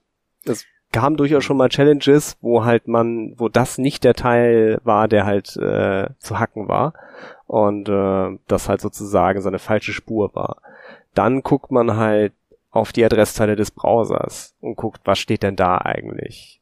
Heißt das index.html? Heißt es index.php? Heißt es index.pl? Äh, index.cgi? Äh, das gibt einem halt Aufschlüsse. Dann guckt man sich eventuell mal an, was der HTML Source Code ist. Das kann jeder Browser machen und man guckt, ob da irgendwas Interessantes drin steht. Viele der einfachen Challenges, die haben da schon Hinweise äh, darauf, was man sozusagen machen könnte. Man entdeckt da dann halt andere Dateien, die referenziert sind, zum Beispiel Grafiken oder sowas, an den sogenannten Image Tags. Und, äh, oder ein Skript, was wieder Code ist, den dein Browser ausführt. Genau. Aber genau das ist ja auch äh, das, was wir eben eigentlich schon beschrieben haben. Also ja, in dem Fall ist die Challenge halt die, unser die, Laptop, das wir schütteln, angucken und die Knöpfe drücken. Den Deckel Genau, abnehmen. aber die, die Feststellung, die ich gemacht habe, ist halt viele Interessierte halt wissen halt nicht, dass das so die ersten Punkte sind, an die man anguckt. Wenn man von Mhm. da weitergeht, ist es halt sehr viel einfacher, weil dann hast du erstmal was, was du angucken kannst, dann siehst du Dinge, die du eventuell noch nicht vorher gesehen hast, weil dann weißt du halt, was du bei Google eintippen sollst. Weil wenn du nicht mal weißt, was du, wonach du bei Google eintippen, also wonach du suchen sollst, Mhm. dann kannst du es auch nicht finden. Das ist ein bekanntes Problem. Das also, ähm, und bei Web Challenges guckt man halt, ob da noch andere Dateien liegen, weil so halt die Seite, auf der man gelandet ist, ist halt eine Webseite auf dem anzugreifenden Server. Vielleicht gibt es noch mehr. Ähm, oft sind da halt so Sachen wie die sogenannte robots.txt-Datei drauf. Das ist äh, eine Datei, das könnt ihr gerne mal ausprobieren. Die gibt's auf fast jedem Webserver. Äh, die ist halt nicht für Menschen gedacht. Daher robots.txt. Und da stehen halt äh, Webseiten drin, die halt zwar erreichbar sind auf diesem Server, aber nicht über Suchmaschinen angezeigt werden sollen, weil sie halt mh, Steuer, äh, also steuerungstechnisch relevant sind oder administrativ sind, aber halt nicht für die normalen Benutzer der Webseite vorgesehen sind. Äh, oft ist es halt so, dass man in dieser Robots.txt dann zum Beispiel eine Setup.php oder admin.php findet, auf die man dann mal gehen kann und gucken kann, was dahinter ist. Das sind so die Anfangssachen, die man halt mal mitnehmen kann, sagen kann, so, okay, damit mal versuchen. Und es ist schon schockierend, wie weit man damit kommt, auch bei keinen, also bei Dingen, die nicht eine Challenge sind, sondern reale Welt sind. Das stimmt. Ähm, aber da finde ich das, wie gesagt, trotzdem auch sehr wichtig, sehr schnell zu lernen, dass man einfach die Technologie oder sich generell mit der Technologie einfach auseinandersetzen muss. Ähm, das sieht man, also bei Webseiten ist das vielleicht den meisten Leuten relativ schnell klar, wenn auch nicht allen. Aber dann fängt man halt an, einfach einen Wikipedia-Artikel zu lesen über HTTP oder wie funktioniert eine Webseite. Und dann kommt man vielleicht darauf, es gibt sowas wie Cookies, die man sich dann anguckt, obwohl du jetzt da ganz viel rumgeklickt hast, aber die Cookies siehst du ja sonst einfach nicht so direkt. Da musst du schon wissen, dass die existieren oder wie zeigst du sie dir in einem Browser an oder wenn du äh, einen Request selber absetzt oder ähnlichem. Also das ist das, was ich meine. Also die Analyse ist schon sehr wichtig und immer ähm, sich in neue Technologien reinarbeiten, weil oft ist es dann tatsächlich auch in Wettbewerben so, dass man dann ähm, eine Aufgabe lösen muss zu einer Technologie, ähm, Die richtig obskur ist, die noch Genau. nie jemand äh, angeguckt hat, freiwillig. die man einfach noch niemals auch nur annähernd angeguckt hat. Da musst du Software dir, in Intercall. ja, sozusagen. Also manchmal ist es sogar richtig abgefahren, da wird, äh, das äh, war bei der DEFCON der Fall, dann werden komplett neue Dinge entwickelt, äh, so Rechnerarchitekturgeschichten, die einfach nur für dieses CTF dann da sind. Äh, das Okay, kann dann auch erstmal niemand kennen, so verstehe. vielleicht das zweite oder dritte Mal, wenn das dann dort benutzt wird, aber so initial halt nicht. Und das ist halt auch ein Teil äh, vom CTFen, dass man sehr schnell äh, mit Dokumentation oder ähnlichem die Technologie versteht, dann daraus halt mit Analyse extrahiert, wie funktioniert das jetzt ungefähr, was kann ich mir angucken, wo sind Eingaben, wo sind Ausgaben, wie kann ich möglicherweise die manipulieren oder beeinflussen wo könnte das System halt auseinanderfallen und Okay, also da zeigt sich dann so die richtige Meisterschaft, wenn Leute einfach quasi bei ja völlig unbekannter Technologie, die dann sehr schnell begreifen können. ja, exakt. Und das kann man halt auch sehr gut trainieren. Also das ist deswegen auch sehr wichtig. Ähm, Also um mal die Analogie hier zu, äh, zu bilden, ist halt, um besser in Kreuzworträtseln zu werden, muss man nicht ein ganzes Lexikon auswendig lernen. Es hilft, ein Lexikon zu lesen. Und wenn ich das erste Mal ein Kreuzworträtsel mache und jemand legt mir ein Lexikon hin und sagt, ja, du musst erstmal so Wörter lernen, dann sage ich halt, ja, danke, ich äh, mache Sudoku weiter. Aber es, äh, es hilft halt, wenn man so ein, zwei Beispiele hat, in denen man sich orientieren kann. Also man kann bei, äh, bei CTF auch ganz viele sogenannte Write-Ups sich angucken, um halt mal so ein Beispiel zu sehen, wie das geht. Und ähm, dann auch wieder, was ich gerne als, als Hinweis mitgebe, auch gerade für Wettbewerbe, ist halt, du musst nicht das ganze Kreuzworträtsel lösen, wenn das, ähm, das Lösungswort praktisch nur äh, an drei Stellen oder sowas äh, sozusagen eingekreist ist. Also ich hoffe, alle wissen jetzt, wie so ein Kreuzworträtsel mit mit Gewinnspiellösungswort aussieht. Aber man muss da halt nicht jedes Feld lösen, sondern man muss nur die lösen, wo halt die Buchstaben drin sind, die man haben will. Und äh, genauso ist es, du musst halt nicht den gesamten Source Code in seiner Gänze verstehen. Manchmal kann man das gar nicht, manchmal geht das, weil es sehr knapp ist, sondern du musst halt wissen, wo du hingucken sollst. Du musst halt wissen, wo deine Kreise sind. Und das ist halt, wie Antrax eben gesagt hat, so Eingabe, Ausgabe, äh, welche Technologie ist es, halt an den richtigen Punkten gucken. An den richtigen Stellen schütteln, ja. Genau, und diese richtigen Stellen, die sollte man eventuell sich halt einmal, sollte man einmal gezeigt bekommen, beziehungsweise halt einmal am Beispiel wirklich erleben, ähm, weil halt ein Lexikon lesen oder Wikipedia-Seiten hilft dir erst dann, wenn du halt weißt, wo du da lesen musst. Deswegen finde ich ja auch eigentlich so Treffen oder in, auch in anderen Hackerspaces gibt es solche Treffen, eigentlich auch ganz förderlich, weil dann bist du halt immer in kleinen Gruppen und ähm, da kann man sich halt austauschen. Und oft ist es, also das ist auch sehr wichtig, man muss halt sehr ehrgeizig sein in äh, so Aufgaben lösen. Man sollte halt nicht aufgeben. Also man muss natürlich an, an gewissen Punkt vielleicht akzeptieren, dass das so nicht sonderlich schnell weitergehen wird. Und vielleicht holt man sich dann einen kleinen Tipp, aber ähm, man lernt halt am meisten dadurch, wenn man es am Ende dann doch selber löst. Ich will jetzt nicht sagen, dass man, also ganz und gar nicht, Write-Ups lesen ist auch immer eine gute Idee, weil manchmal lernt man dann Techniken oder Dinge, die man so noch nicht kannte. Ähm, aber es ist halt schon noch ein Unterschied, den Weg selber zu beschreiten. Und da kann dir halt so eine lokale Gruppe helfen, weil du dann nicht einfach die Lösung in dein Gesicht gedrückt gekriegst, äh, sondern du einfach fragst so, ey, ich habe jetzt das und das rausgefunden zu dieser Challenge. Ich komme aber echt nicht mehr weiter. Kannst du mir zumindest eine Richtung sagen? Was muss ich mir jetzt angucken? Zum Beispiel, weiß ich nicht, Google doch mal nach Local File Inclusion oder sowas. Also einfach so ein kleiner Hint oder sowas. Mhm. Und dann kann man halt sehr schnell einfach trotzdem selber auf die Lösung kommen und man wird dann halt nicht vollständig gespoilert. Ähm, aber es macht durchaus auch Sinn, bei so Wettbewerben, wenn man eine Challenge gelöst hat, ähm, im Nachhinein auch Write-ups zu diesen Challenges von anderen Teams durchzulesen, weil man lernt dann halt auch einfach andere äh, andere Techniken, die vielleicht eingesetzt wurden, die vielleicht eleganter oder schneller sind äh, in der Art und Weise, wie man dann die so ein Lösungsskript er, äh, erstellt oder ähnliches. Pintool, ähm, go! Ja, genau. Uh, well. das ist ein kleiner Insider. Ich wollte gerade sagen, äh, habe ich nicht verstanden. Vom Hackover CTF, äh, wo wir ja dann auch die Rätsel gemacht haben. Und bei dem einen oder anderen Rätsel dachten wir so, oh, das wird sehr lange dauern und das ist sicherlich hochkomplex, das zu lösen und äh, haben uns echt Mühe gegeben damit. Und äh, dann gab es einige Teams, die doch überraschend schnell gelöst haben. Wir dachten halt so, uh, wow, das krasse Teams und dann haben wir halt deren Write-ups dazu gelesen und es war halt so, oh, wir haben erkannt, dass es äh, dieses Pattern ist und äh, mit diesem Werkzeug konnten wir ganz einfach das ähm, den Speicher analysieren und mussten deswegen uns gar nicht erst mit dem Source Code beschäftigen und hatten sofort die Flagge nach fünf Minuten. Und äh, eines dieser äh, Write-ups war halt mit Pintool Go ähm, betitelt und ähm, das war halt der Tag, an dem ich gelernt habe, dass es sowas wie Pintool gibt und wie unglaublich praktisch das ist. Okay, was tut das Pintool? Antragshilfe. Ähm, also du kannst damit quasi ähm, bestimmte Eingabeparameter festlegen. Du sagst halt, ich möchte wenn du einen Programmcode hast, dann sagst du einfach, ich möchte an diese Stelle irgendwann kommen.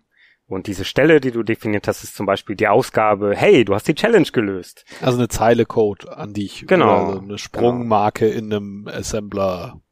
Genau. Code. Okay. Und ähm, du sagst dann halt einfach, äh, du möchtest an diese diese äh, Stelle kommen und äh, du hast halt irgendwie Eingabe und diese Eingabe kannst du dann halt beeinflussen und dadurch kann ein Pfad errechnet werden. Also das ist quasi so ein, so ein, also ein Constraint Solver wird darauf quasi angewendet und der sagt halt einfach, ähm, mein Constraint ist, dass ich an diese Zeile Code komme mhm. und da ist meine Eingabe. Und dann macht er so Dinge. Ah, okay, also er macht einfach formales Problem Solving, so, also er versucht genau. quasi eine Ableitung zu, er versucht quasi genau. eine Ableitung zu finden, die an genau diesen Punkt führt. Und Exakt. das macht der Brute Force, indem er einfach irgendwas eingibt, oder wie? Nee, also es ist ja, also es wird tatsächlich quasi ein Beweis geführt. Also du kannst diesen Constraint ja auflösen und du kannst damit ja errechnen, was du denn für, also bei einem Binary ist das zum Beispiel so, du hast ja einen Codeflow, also einen Fluss in dem Programmcode. Ja. Und dann gibt's verschiedene Abzweigungen, wie zum Beispiel Überprüfung, ob der erste Buchstabe mit einem A anfängt oder ob der zweite Buchstabe als Integer dargestellt durch zwei teilbar ist und halt verschiedene Constraints. Ja. Und ähm, dadurch, dass du sagst, das Programm fängt halt hier an und das kannst du als Eingabe machen und am Ende musst du hier ankommen, kann er das natürlich einfach berechnen, was denn oder was eine mögliche valide Eingabe wäre, um zu diesem Punkt zu gelangen. Und dann musst du da gar kein Brute Force anwenden. Geht das immer? Also weil das müsste, ist das nicht ein Problem, was man nur zur Laufzeit lösen kann? Also was kann man das zur, also quasi anhand des Codes? Wenn der Code Folge? sich nicht ändert, kannst du da, Hm. also es ging erstaunlich gut. Ja, da, also dass das geht unter be bestimmten Umständen ist ja völlig klar. Aber ich, ich denke nur, also ich habe irgendwie so die Intuition, dass es nicht mit allem Code funktionieren kann eigentlich. Und ja Code machen können müsste. Hm. Da muss ich länger drüber nachdenken. Vielleicht möchtest du ja auch ein paar Challenges für das äh, verschobene Hackover CTF. Äh, Es gibt ein verschobenes Hackover CTF. ja, für die Hörer, die auf das Hackover CTF Schande, an ja. diesem, äh, bei diesem Hackover in diesem Jahr gehofft haben. Das war vor zwei Wochen? Ja, Ja. ja, da, da war das Hackover, aber nicht das Hackover CTF, weil Ah. das ist ein klein wenig nach hinten verschoben worden, weil das Erstellen dieser Rätsel äh, fast ebenso zeitaufwendig und knifflig ist wie das Lösen selbiger. Ähm, Mhm. man, man möchte ja äh, möchte die Leute nicht frustrieren, sondern man möchte einen angemessenen Grad an Schwierigkeit liefern. Das ist gar nicht mal so leicht. Äh, und das Ganze auch noch spannend gestalten, das äh, zu machen. Genau, und aus Gründen, da wir dies Jahr einfach nicht unsere gewünschte Qualität äh, erreichen konnten, zeitlich und äh, Manpower-technisch, haben wir das erstmal auf verschoben und werden das hoffentlich nachholen oder spätestens dann halt nächstes Jahr zum Hackover. Hm. Okay, vielleicht überlege ich mir ja mal eine Challenge. Das wäre sehr schön, ist immer willkommen. Ja, wir können ja mal Werbung tatsächlich für das C CTF machen. Also äh, machen wir doch, oder? Dass alle kommen sollen zum CTF. Zum Hier Hackover? Club, Ach so, natürlich. Das äh, wird mich natürlich freuen, wenn wir dafür eine kleine Ja, aber wir haben ja äh, unglaublich viele Hörer und davon sind auch bestimmt zwei in Hamburg oder so. Und die können dann alle vorbeikommen und äh, hier die also äh, Party breaken. Also auf ähm, wiki.hamburg.ccc.de stehen die Termine, die hier im Hackerspace stattfinden und da steht auch regelmäßig CTF drin und wenn ihr da dann hier erscheint, dann äh, ja findet ihr eine Horde Menschen mit Hoodies. Ähm, das ist mir persönlich sehr wichtig, deswegen möchte ich das zumindest so als einen Satz gesagt haben. Es ist sehr wichtig, äh, dass man das gesammelte Wissen nicht destruktiv einsetzt. Also ich sag mal ein Beispiel. Es ist nicht förderlich, wenn man dann hierher kommt, um möglicherweise Wissen zu erlangen, damit man den Skype-Account eines Freundes hacken kann. Das ist nicht Sinn der Sache und das möchten wir auch nicht so gerne hier sehen. Dafür ist doch aber auch das gar nicht zielführend, oder? Nee, aber viele denken das dann einfach. Okay. Also ihr lernt hier nicht euch an euren Ex-Freunden zu rächen, sondern hier, sondern es ist äh, Sport und Spaß. Wie heißt es so schön, mit großer Macht kommt große Verantwortung. Das ist ein schöner Satz. Das ja Stanley. So ist das. Ja. Aber ja, also das, die Techniken sind halt realen äh, Sicherheitslücken nachempfunden und äh, man trifft auf diese Sicherheitslücken auch äh, in the wild, äh, so im, im Rest des Netzes, äh, die dann allerdings nicht bei Design reingebaut worden sind, sondern aus Versehen oder halt übersehen. Ähm, man sollte dann das, äh, den Betreiber des Dienstes kontaktieren, vertraulich und äh, ihm mitteilen, dass er Höflich darauf Doch. hinweisen genau doch bitte diese Lücke schließen sollte. und möglichst keine Forderungen stellen, die als Erpressung gedeutet werden könnten. Genau, also was man halt sagen, also wenn die Sicherheitslücke die Nutzer eines Dienstes betrifft und ähm, dann kann man halt den Leuten halt sagen, so Responsible Disclosure, äh, mach das mal schnell, weil erstens möchte ich halt äh, auch irgendwie die den Credit dafür einsammeln, dass ich die Lücke entdeckt habe. Und gleichzeitig möchte ich, dass ihr schnell löst. Und ähm, es ist durchaus schon vorgekommen, dass Unternehmen hingewiesen worden sind auf Sicherheitslücken und sich einfach nicht drum gekümmert haben. Über Jahre hinweg. Und dann, Unvorstellbar. und dann wurden die halt ausgenutzt. Deswegen äh, ist es halt ja häufig heutzutage so, dass man halt sagt so, hey, ihr habt jetzt so lange Zeit, wie es dauert, diese Lücke zu, äh, zu schließen. Drei Monate. Und in drei Monaten halte ich einen Vortrag darüber auf der nächsten Konferenz. Genau. Und ähm, man kann dann halt immer noch sagen, so ja, wenn ihr in drei Monaten mich anschreibt und sagt, oh Gott, oh Gott, oh Gott, wir finden die Lücke nicht, dann helfe ich euch, sie zu schließen. Ähm, aber halt, dass man so ein klein wenig Druck aufbaut, ist eigentlich ganz förderlich, glaube ich. Ja, hat sich so, ne, also so die, wie nennt man das? Best Practice. Ja, hat sich also, herausgestellt, dass das am besten funktioniert im Umgang mit wirtschaftlich orientierten Akteuren, die an sich gar kein Interesse daran haben, viel Geld auszugeben, um irgendeine Funktion zu reparieren, die gerade mal eine Person auf dem Planeten gefunden hat, gerade. Ist doch äh, quasi Zeitverschwendung. Die Funktionalität ist ja da, so. Warum sollte man da jetzt Zeit investieren? Genau, und dass dass da jetzt irgendwie mal was kaputt geht, das findet ja sowieso niemand raus. Nee, niemals. Genau, aber wenn man jetzt äh, eine Sicherheitslücke in Onkel Linos äh, Modellboot-Forum oder sowas gefunden hat, dann muss man dem jetzt nicht eine drei Monatsfrist setzen oder sowas, sondern man kann ihn halt darauf hinweisen, dass er doch bitte mal sein PHP updaten sollte oder so. Ähm, mit Gefühl daran gehen, wenn man überhaupt rangeht. Sowieso immer, ja, seid nett zueinander und so. Ja, das ist immer. Be cool, don't be an asshole. And Be- don't be, be on excellent. fire. Don't be on fire. Reg eine Regel hier im, im Hackerspace. Ähm, ja, vielleicht noch eine Webseite, auf die ich gerne verweisen möchte, weil sie auch äh, ein, gute zentral, ein guter zentraler Punkt ist, vor allem wenn man halt so an Wettbewerben teilnehmen möchte. Oder möglicherweise auch, wenn man einfach ähm, auf der Suche nach einem Team ist, kann man dort auch suchen. Äh, ist äh, ctftime.org.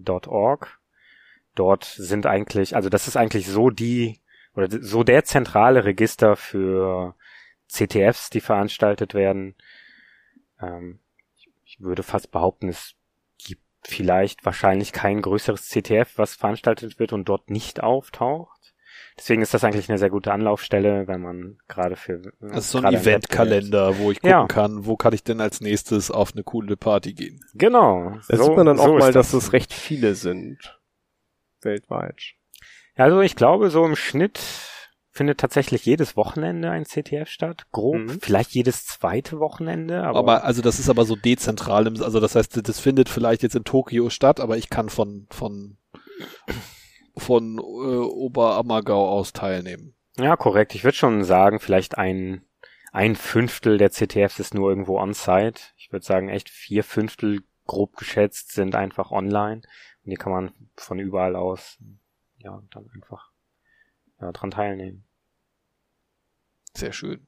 Bevor ihr euch jetzt allerdings äh, bei irgendeinem so einem wilden CTF anmeldet und da äh, Binärdateien, also sozusagen .exe-Dateien runterladet auf euren Rechner und die einfach so ausführt, bitte, bitte, ihr ladet halt trotzdem Hacker-Sachen runter, äh, geht dann mit dem gesunden Misstrauen äh, ran, den ihr auch anderen äh, Programmen entgegenbringt. Also am besten macht ihr euch dafür irgendwie doch ne, wieder mal eine, eine VM klar, in der ihr eure eure CTFs ausführt. Genau, also die Hörer Das von ist, uns, ja. die noch nicht CubesOS installiert haben, äh, nach der CubesOS-Folge. Ich kann das nur empfehlen. ist wirklich gut. Ja, mit 64 Gigabyte RAM Es geht auch ausgestattet. mit 16.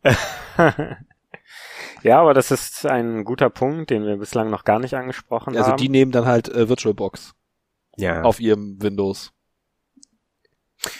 Ich glaube, da kann man benutzen, was man möchte, aber es ist tatsächlich sehr wichtig, dass man die Challenges, die man sich runterladen und ausführen muss, in einer isolierten Umgebung irgendwie sich anschaut. Also ich sag jetzt, also ich habe tatsächlich bislang auch noch keine Challenge gefunden, die oder ja aktiv gefunden, die tatsächlich Evil Shit zu tut.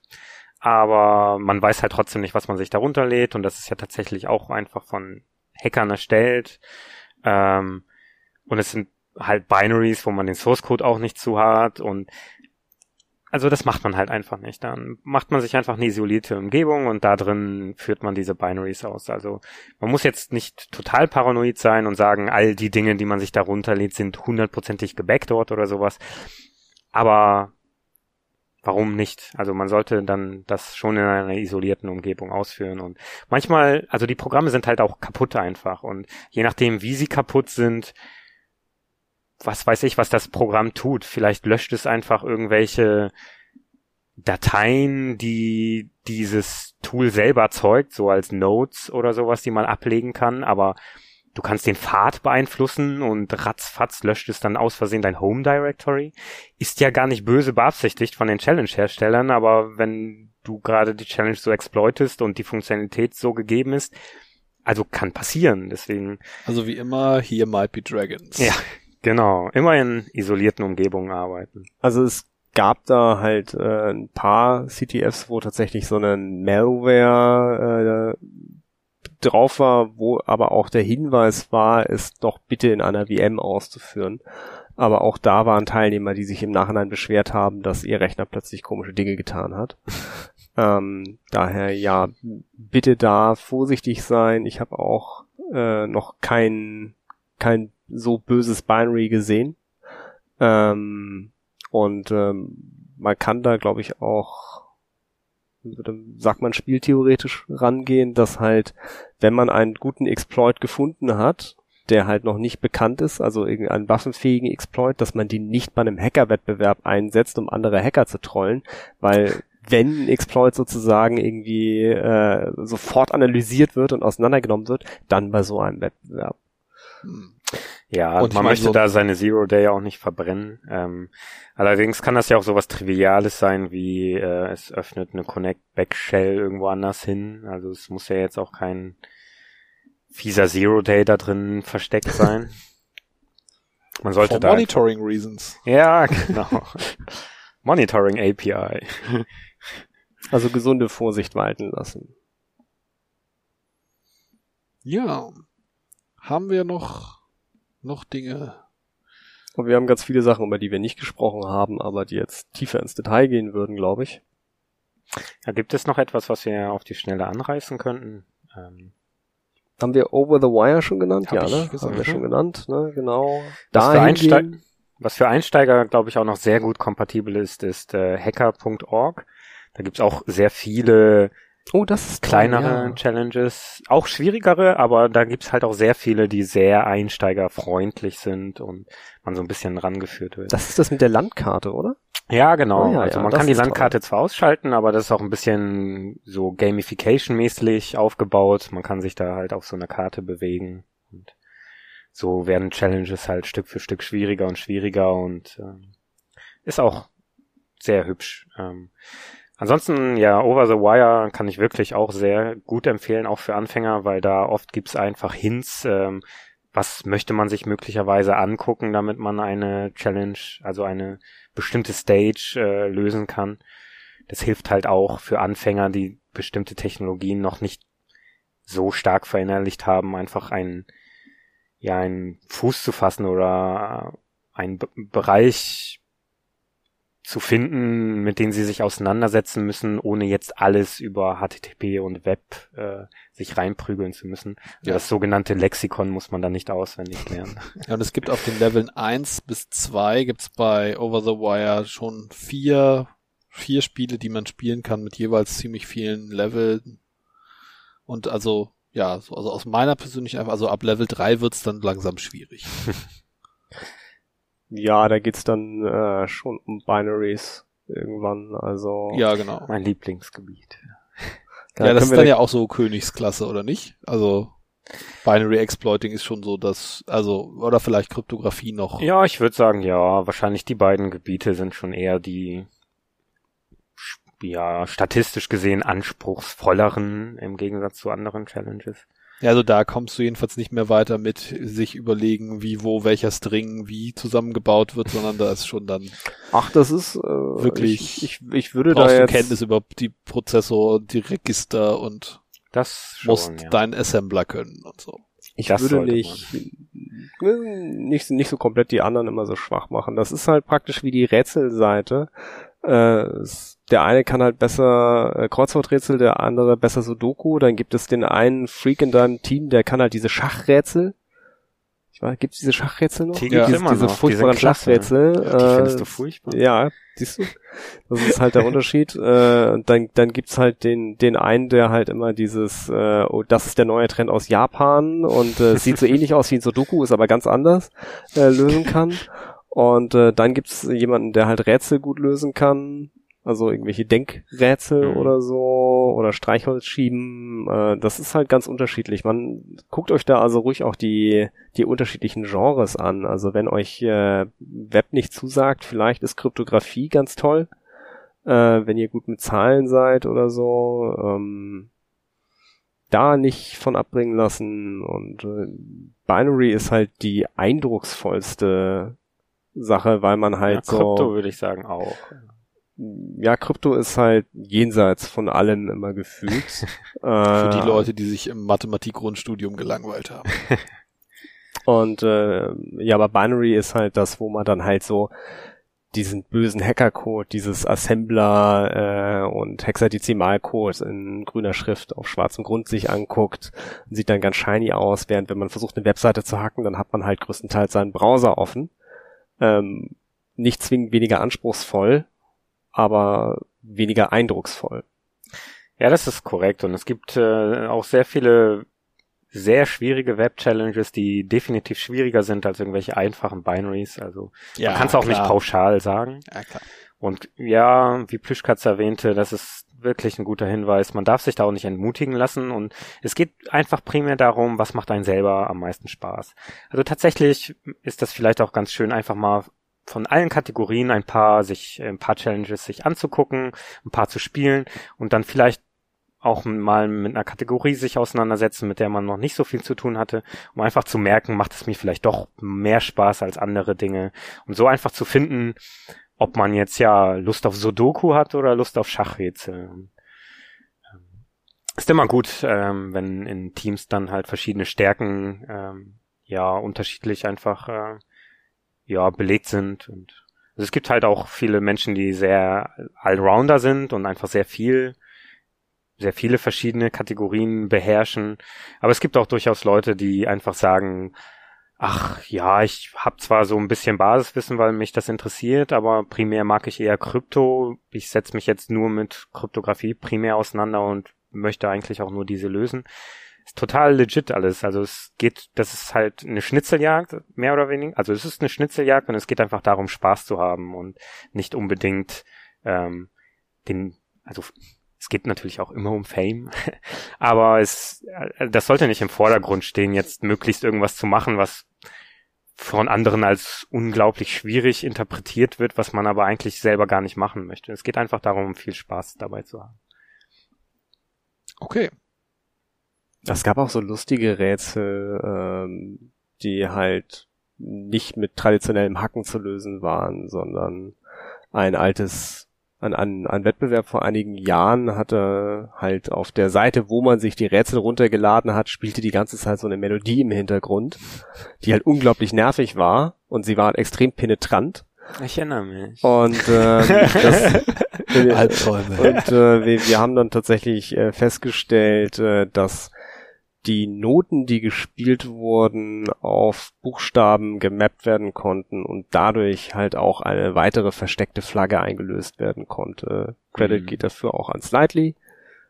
Und ähm, also auch sowas findet man. Also man braucht auch Querdenker im Team, Mhm. die halt nicht, nicht so klassisches Pattern-Solving, sondern halt eher so erkennen, dass da irgendwas komisch ist oder halt irgendwelche Bilder, in denen irgendwelche Pixel falsch sind, mal tiefer, genauer angucken oder irgendwelche Audiofiles mal anhören. Ähm, andere gab es, wo halt in der im Frequenzspektrum äh, nach logarithmischer Verteilung äh, halt Bilder versteckt waren, ähm, mhm. die man halt auch nur mit Querdenken erkennen konnte. Ich erinnere mich gerne dann an die Challenge im darauffolgenden Jahr, wo ich auf die gleiche Art und Weise versucht habe, es zu lösen und einfach nur ein Trollgesicht war.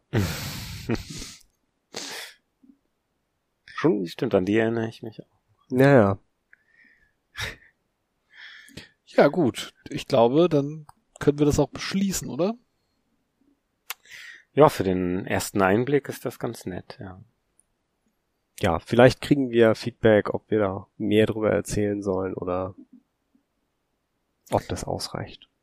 Genau, so als Stichwort vielleicht an unsere Zuschauer. Schaut euch das gerne an, auch wenn ihr bislang noch nie in dem Bereich unterwegs seid. Es ist ein lustige Denksportaufgaben und es macht sehr viel Spaß und äh, sucht euch vielleicht irgendwo lokal eine Gruppe, die sich auch damit auseinandersetzt, tauscht euch aus und habt einfach Spaß mit den Aufgaben.